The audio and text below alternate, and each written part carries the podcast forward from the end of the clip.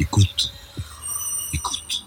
Bonjour, mon invité aujourd'hui c'est Didier Lebret. Bonjour Didier. Bonjour Pascal. Euh, vous êtes, vous avez été diplomate, vous avez été ambassadeur en Haïti entre 2009 et 2012 et vous avez vécu ce terrible tremblement de terre euh, qui est survenu euh, à cette époque. Vous êtes ensuite revenu à Paris pour euh, gérer le centre de crise crise que vous avez géré de près quand vous étiez ambassadeur, et donc là aussi de multiples crises à gérer.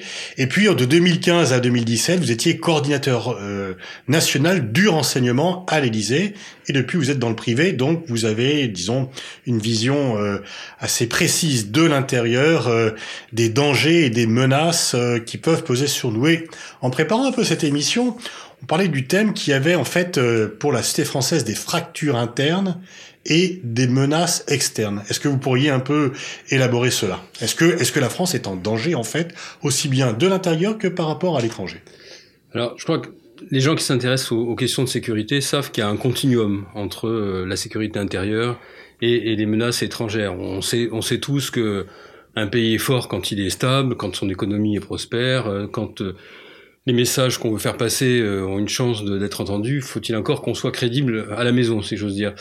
Mais moi, ce qui m'a frappé quand j'étais notamment euh, à l'Élysée, comme coordinateur national du renseignement, c'était de, de, voir à quel point nos ennemis avaient euh, théorisé nos propres faiblesses. L'État islamique, c'est pas du tout des gens euh, qui ont agi à la légère. Ils ont tapé là où c'était le plus fragile en Europe, c'était la France. Le plus fragile parce que ils connaissent pour euh, la raison qui est très simple, c'est que beaucoup de, nos compatriotes sont allés assez rapidement euh, sur l'état de guerre. Certains ont été dans les états-majors de propagande, et donc euh, ils avaient une, vision euh, assez juste, malheureusement, des fragilités de, notre pays. Et euh, c'est pas seulement les frontières qui étaient, qui étaient pour eux. Ce qui était pour eux aussi, c'était la, ou plutôt ce qui était inflammable, c'était la situation de notre pays et le fait qu'on ait, qu'on a toujours la plus grosse communauté musulmane d'Europe et qu'on ait une situation sociale extrêmement tendue, l'État islamique a, a, a théorisé ce, ce, maillon faible en disant c'est là qu'il faut taper, taper, taper. Mais en quoi la France serait plus fragile que l'Allemagne, qui a aussi une très forte euh, communauté euh, musulmane, ou euh, l'Angleterre, le Royaume-Uni, qui est aussi qui a une, des, des, diverses communautés, pour ne pas parler de la Belgique ou de l'Espagne? Parce que je, je pense que euh, donc, nos ennemis extérieurs ont aussi théoriser les, nombreuses fractures qui, euh, minent euh, de l'intérieur notre, notre pays. Peu de, peu de Français ont sans doute en, tête les, chiffres qui, sont, qui disent euh, ce qu'est notre, notre pays aujourd'hui. Vous avez un salaire médian en France qui est inférieur à 1800 euros. Ça veut dire que vous avez un Français sur deux qui vit avec moins de 1800 euros. Avant la crise Covid, vous aviez 8 millions de, Français qui étaient à un seuil de précarité, c'est-à-dire qui vivaient en dessous de, du minimum de pauvreté. Vous en avez 10 aujourd'hui. On en discutait tout à l'heure. Il y a 300 000 SDF dans notre pays. Donc, si vous voulez, pour un pays qui est à la fois une grande puissance, malgré tout, mais qui, euh, depuis 40 ans, voit ses classes moyennes se précariser, euh, les classes moyennes, c'est quoi? Les classes moyennes, c'est le socle même de la, de la démocratie. C'est ce qui fait la stabilité de nos sociétés. Si vous ajoutez à ça euh, un système éducatif censé être robuste, qui permet d'avoir des citoyens éclairés et la possibilité de se projeter de génération en génération vers toujours plus de progrès et une amélioration de la qualité de nos vies et de notre capacité à vivre ensemble, si tous ces paramètres sont en train de se casser la figure, classe moyenne précarisée, montée de la pauvreté, de l'extrême pauvreté, des, un système éducatif qui ne joue plus son rôle, vous avez les, ingrédients pour que de l'intérieur le système se...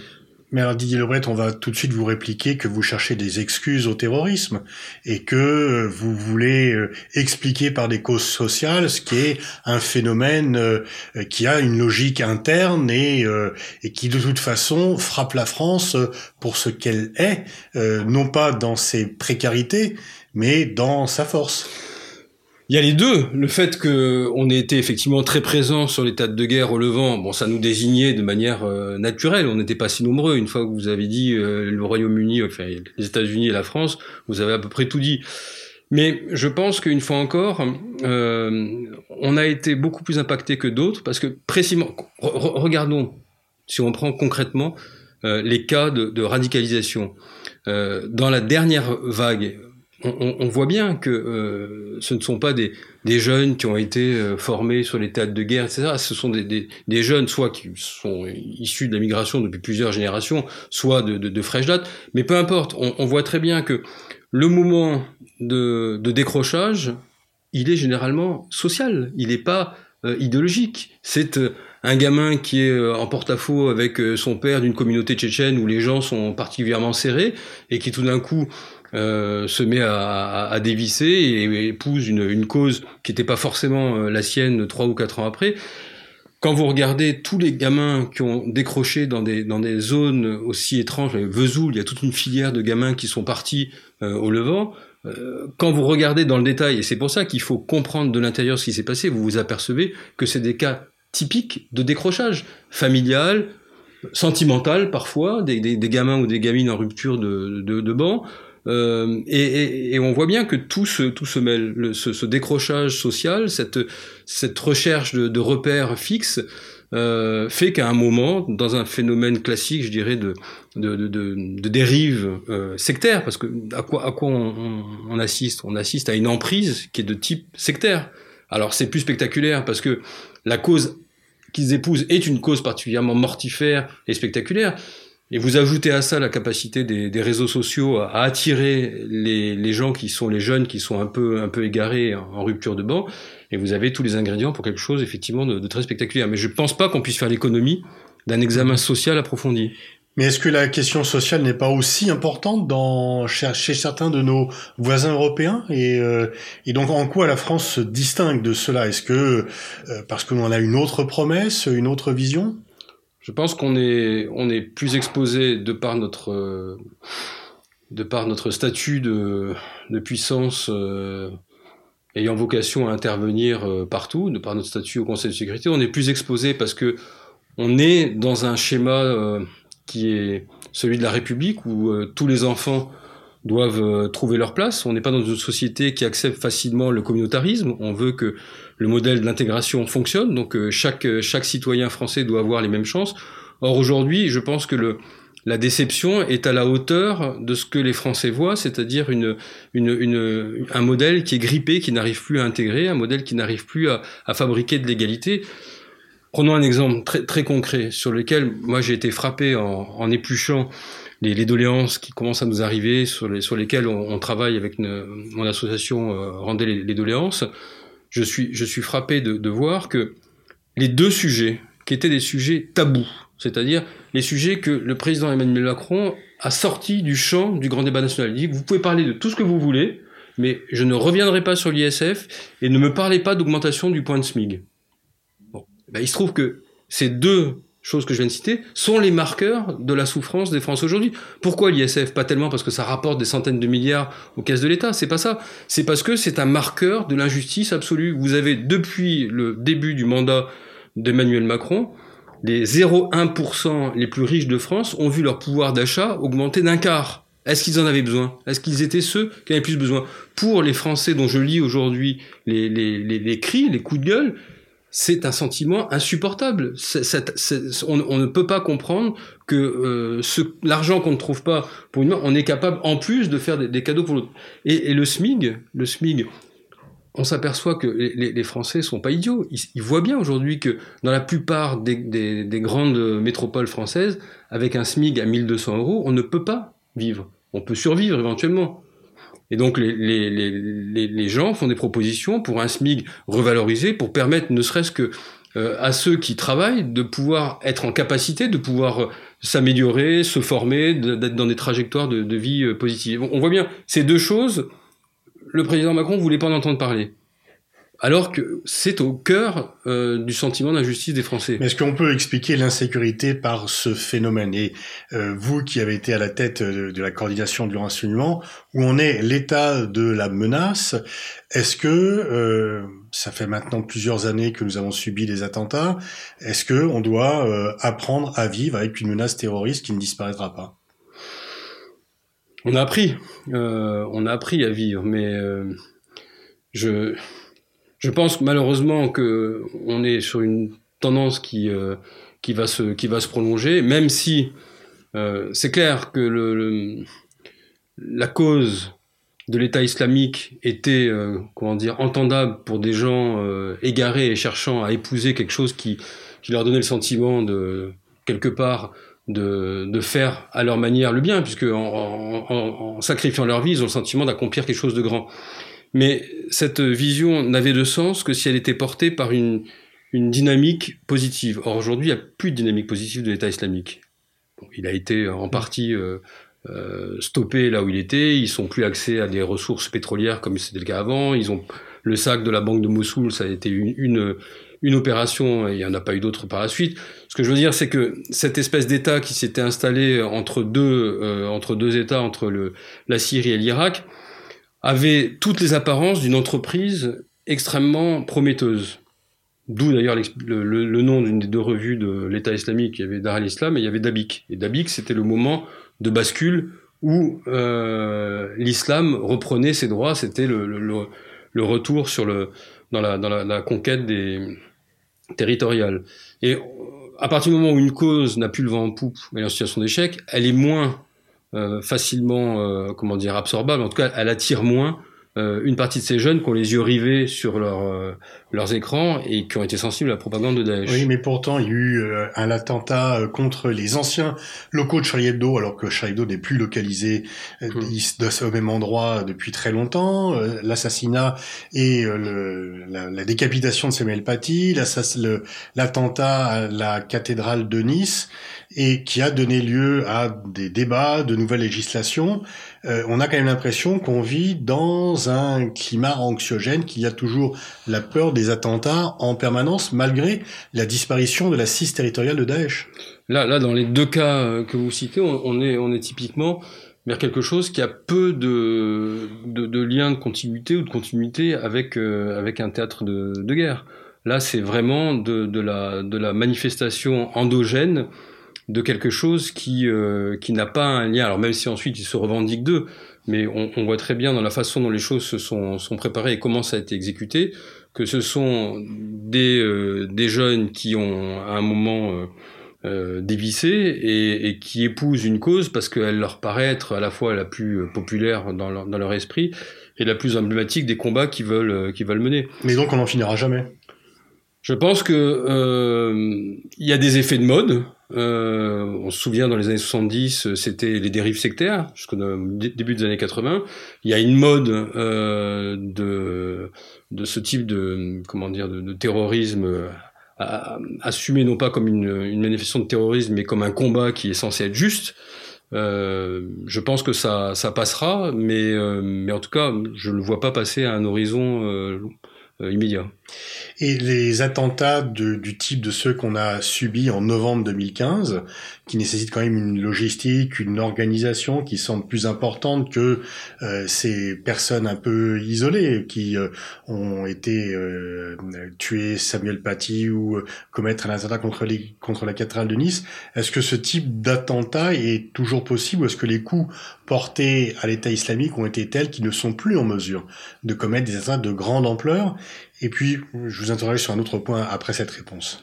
Non, je, crois que c'est malheureusement toujours possible. Ça sera plus compliqué parce que, entre-temps, on a appris de, nos faiblesses, de nos erreurs. On a euh, pas repris complètement le contrôle de nos frontières, mais en tout cas, il y a une meilleure coopération entre, entre États au sein de l'Union européenne.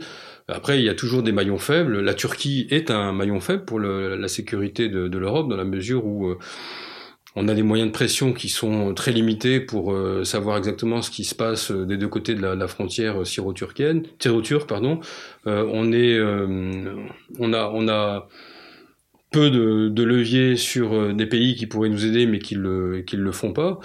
mais néanmoins, on a, appris et notre législation actuellement nous permet quand même, je pense, de, pouvoir faire davantage de prévention que c'était le cas il y, a, il y a 4 ou 5 ans. Et vous disiez que les terroristes connaissent parfaitement la cité française. Est-ce que euh, on tombe pas dans leur piège lorsque euh, l'on euh, évoque autant les attentats et que l'on fait quelque part leur propre communication? Oui, non, c'est clair. C'est clair que dans un dans une dans un monde où la médiatisation de ce qu'on fait est aussi important que, que l'acte, c'est sûr qu'à chaque fois qu'on qu leur offre une tribune, et on peut imaginer que les médias sont coincés parce que on peut pas ne pas couvrir des actes qui sont aussi euh, qui, qui, qui, révulsent à ce point la conscience quand on s'attaque à des à des, à des, innocents, à des civils, à des, à des, enfants, à des instituteurs, à des, à des, des hommes de, de foi. Des, on, on voit bien qu'il y a quelque chose qui, qui nous ébranle parce que euh, c'est profondément injuste. On peut imaginer dans des périodes de, guerre qu'il puisse y avoir euh, euh, des moments d'asymétrie, comme on dit, où euh, il y a même dans les moments de résistance héroïque, il peut y avoir des dérapages, mais on se, on se fixe toujours un cadre, c'est toujours normé. On sait que aller trop loin euh, dans la, dans la, dans la, réplique ou aller trop loin dans, certaines formes de résistance, quand il s'agit de résistance, ça peut discréditer la cause. Or là, il n'y a pas de limite, puisque il s'attaque à, ce qui pour nous nous apparaît comme étant le, le plus le plus sacré. Oui, mais est-ce que euh, il n'y aurait pas une, une, réflexion à avoir C'est comment ne pas ne pas en parler? Parce que bien sûr, mmh. il faut parler des attentats, mais comment le faire euh, sans que ça soit euh, des propositions? Qu'est-ce que vous pensez un peu des différentes propositions qui sont faites dès qu'il y a un attentat, de durcir les textes, etc. Est-ce que ça ne Est-ce qu'il n'y a pas un effet où finalement la, la grande vague terroriste est moins forte qu'elle n'a été en 2015 mais en même temps qu'on vit toujours euh, avec la même angoisse, la même anxiété par rapport à cette menace, et que euh, du coup, euh, euh, eh bien, on, on, donne des arguments à ceux qui nous en veulent. Moi, je, je, je considère que l'approche qui consiste à dire euh, un, un, attentat, une loi, est, est, est, mauvaise. Elle est mauvaise parce que euh, elle nous oblige à chaque fois à surréagir, et de toute façon, les l'arsenal tel qu'il existe aujourd'hui, juridique, répressif, il, est suffisant, me semble-t-il. Euh, aller au-delà, c'est prendre le risque de faire exactement aussi ce que, souhaitent euh, ceux qui nous, attaquent, c'est euh, miner de l'intérieur euh, notre fonctionnement démocratique, notre système de droit, mettre en place des, des, des, des tribunaux d'exécution, euh, accepter l'idée qu'on puisse s'installer durablement dans un état d'urgence. Ça, c'est des choses, je pense, euh, qui sont euh, non seulement la plupart du temps inefficaces. Vous prenez par exemple, je sais pas, la façon de surveiller euh, des gens qui ont purgé leur peine en, en les maintenant, euh, par exemple, sous bracelet électronique. Ça n'a jamais empêché personne de commettre un, attentat. Je veux dire, entre deux pointages au commissariat, quand vous êtes euh, dans l'obligation de le faire, vous pouvez très bien commettre un acte d'opportunité. Donc on voit bien que ce ne sont pas le le pire étant ceux qui prônent une espèce de, de, de, justice ou de police prédictive qui consiste à dire, à partir du moment où on a un certain nombre d'éléments euh, concordants qui prouvent que vous pourriez être dans l'état d'esprit où vous allez commettre un crime, on va vous arrêter avant. Donc ça, ça s'appelle Minority Report, mais dans la vraie vie d'une démocratie, ça ne devrait jamais euh, exister. Or, vous avez des gens aujourd'hui qui sont exactement dans cet état d'esprit, qui vous disent, si, si, euh, il, faut, il faut prévenir les, actes, mais aujourd'hui, les, moyens de droit dont on dispose permettent de faire de la prévention. Si vous êtes objectivement, on constate que vous êtes en association avec une entreprise à caractère terroriste, on n'attend pas la commission de l'acte pour vous, pour vous arrêter. On peut le faire avant. Donc on a largement les, les moyens d'agir. Mais comment expliquer alors cette surenchère, ce concours l'épine des propositions dès qu'il y a un On y a encore assisté. Euh, certains remettent même carrément en cause le contrôle de constitutionnalité des lois en disant que si euh, la loi Avia avait été adoptée, euh, Samuel Paty serait encore en vie. Comment expliquer ce déferlement Et est-ce que, au fur et à mesure, vous ne sentez pas vous, depuis que vous regardez les choses du privé non plus du public, qu'il y a quand même un glissement progressif vers cela et que l'on est au fur et à mesure entraîné dans ce type de législation et de remise en cause de certains principes fondamentaux. Je pense que la, tentation, une fois encore, elle, est grande, euh, à chaque fois de donner le sentiment qu'il y a des mesures magiques qui vont permettre de mettre un terme à ce qui devient de plus en plus insupportable. Je pense qu'il n'y a pas de mesure magique. Il faut simplement que la nation soit, soit forte que les dirigeants ne, ne soient pas dans la, surenchère permanente, ce qui est un aveu, de, un aveu de faiblesse. Là encore, ça avait été théorisé par euh, euh l'État islamique, qui, euh, on appelle ça... Il y avait deux, deux, deux théories. Il y avait celle des mille lunes en taille. À partir du moment où vous avez défini votre cible, vous ne cessez de, de la harceler et en prenant le spectre le plus large, en changeant en permanence les cibles, de façon à créer un sentiment d'insécurité absolue. Ça, c'est la première chose. Et la deuxième chose, c'est de faire en sorte que, à partir d'un événement qui a un retentissement médiatique considérable, mais qui reste quand même, je veux dire, euh, en termes de, dommages réels euh, limités, faire en sorte que ce soit la société elle-même qui génère euh, le risque maximal. C'est-à-dire que ça n'est pas l'assassinat d'un civil innocent qui en soi remet en question euh, la, stabilité de, de, notre pays. Ce qui remet en question la stabilité, c'est le sentiment que peuvent avoir certains d'impunité qui vont vouloir se faire justice à eux-mêmes et qui vont commencer à se dire puisque l'État est impuissant à enrayer cette, cette espèce de mécanique infernale, allons nous-mêmes euh, là où, ça, le problème se pose, et là, vous entrez effectivement dans une logique de, de surenchère avec euh, des gens qui vont à un moment euh, décider de faire le siège d'une mosquée eux-mêmes et de, de, de commettre l'irréparable. Et là, vous entrez dans quelque chose qui a une fois encore été théorisé, où vous avez la très grande, l'immense majorité de la communauté musulmane française qui terrorisé au sens propre chaque fois qu'il y a un attentat de ce type, parce qu'il se dit, mon Dieu, ça va encore nous être reproché comme étant euh, appartenant à une religion qui, qui prône euh, le terrorisme, comme n'étant pas euh, intégrable dans la communauté française, alors qu'ils rêvent que d'une chose, c'est qu'on parle pas d'eux et qu'ils vivent leur, leur petite vie euh, comme nous, euh, quotidienne au mieux, et que mais on, on voit bien que c'est ça qui est visé, c'est cette faculté que la société à un moment pourrait avoir de se faire justice à elle-même et d'entraîner une dynamique que plus personne ne, ne maîtrisera.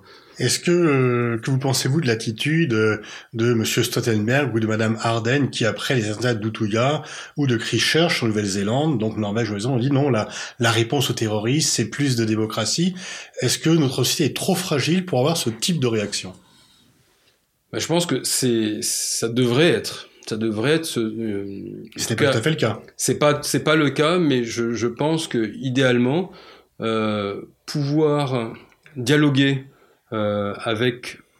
Alors, je sais bien qu'on a toujours une difficulté de dire avec qui on peut dialoguer. Par exemple, quand on parle de la communauté musulmane, parce qu'on a un problème de, de représentativité, c'est quelque chose qui sur lequel on a avancé on, avec beaucoup de, de tâtonnements, d'approximations et parfois de, de, de maladresse je pense que c'est important que ce, ce dialogue puisse exister de façon à ce que euh, une communauté entière ne se sente pas stigmatisée. Ça, ça me paraît être vraiment, si on veut euh, ne pas perdre des gens dont on a besoin pour qu'ils puissent être notre meilleur point d'appui pour exercer aussi eux-mêmes, faire du, du, contrôle social de, de, de, de ceux qui euh, qu'on a besoin de d'observer, de, savoir exactement euh, quels sont leurs quels sont les risques s'ils si, existent. Je crois que c'est c'est obligatoire et bien évidemment le le, la, la, la démocratie se, s'honore euh, à chaque fois que elle, euh, elle est capable de parler au-delà de, de l'incident ou du drame qui se produit. Est-ce qu'il faudrait dire euh, aux Français, voilà,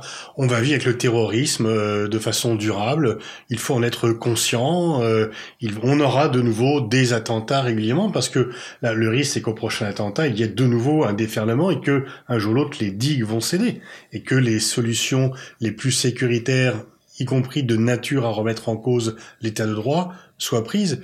Qu'est-ce que est-ce qu'il ne ferait pas euh, aller directement devant le public pour dire voilà faisons face, le danger est face à nous, mais euh, restons euh, unis et dignes. Je pense que c'est un, message que les, Français peuvent entendre. Après, il y a des choses sur lesquelles on, peut agir. Par exemple, dans le cas de, l'assassinat du professeur Paty, je veux dire, c'est c'est évident que aujourd'hui la chaîne, elle est rendue beaucoup plus euh, sensible, courte et, et, et, complexe du fait que vous avez le bras qui va agir, c'est-à-dire ce jeune Tchétchène qui à un moment euh, euh, décide d'être un justicier de l'islam et de s'attaquer à, à, cet enseignant, mais en réalité, le, le, le problème, il est, il est, bien plus en amont. Il est dans le fait que vous avez euh, une communauté de gens qui aussi ont intérêt en permanence à jeter de, l'huile sur le feu sur le feu pour pouvoir exister. Et moi, je pense que euh, là où il faut porter le fer aujourd'hui, c'est sur tous ceux qui, à travers les réseaux sociaux, en permanence incitent à la haine. Alors eux-mêmes sont suffisamment malins pour ne pas euh, aller jusqu'au point où ils vont euh, désigner l'ennemi et, dire voilà ce qu'il faut faire. Mais en tout cas, cette espèce de, de, climat qui est créé à travers ces appels euh, à la haine et, et, quasiment au passage à, à l'acte, euh, c'est ça, c'est le maillon, à mon avis, le plus sensible sur lequel on peut avoir euh, prise. Or aujourd'hui, le dispositif qui, qui, existe, qui consiste à faire remonter sur une plateforme qui fonctionnait pas beaucoup, il n'y avait pas suffisamment de réactivité, euh, la, la, la, plateforme Pharos, euh, des messages d'alerte de, liés à, à l'incitation à la haine euh, etc. Je pense que ça n'est pas suffisant. Donc il faut vraiment muscler cette partie de, de veille sur euh, les réseaux et être beaucoup plus, euh, beaucoup plus dur sur le plan pénal vis-à-vis des gens qui jouent avec le feu et qui incitent en permanence à travers leur message à, à, la haine. Merci Didier Lebret, merci pour ces éclaircissements et cette prise de position. Merci Pascal Boniface, merci beaucoup.